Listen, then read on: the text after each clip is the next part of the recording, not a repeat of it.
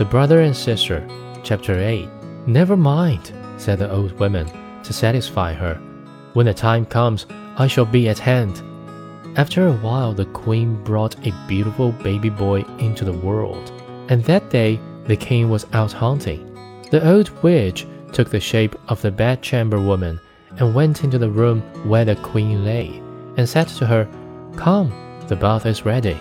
It will give you refreshment and new strength. Quick, or it will be cold. Her daughter was within call, so they carried the sick queen into the bathroom and left her there. And in the bathroom, they had made a great fire, so as to suffocate the beautiful young queen.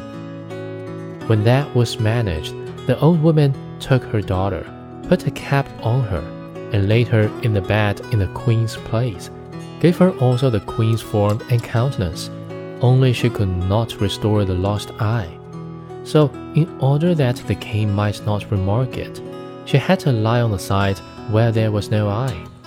In the evening, when the king came home and heard that the little son was born to him, he rejoiced with all his heart, and was going at once to his dear wife's bedside to see how she did.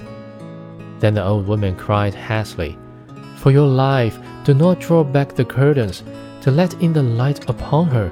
She must be kept quiet. So the king went away and never knew that a false queen was lying in the bed.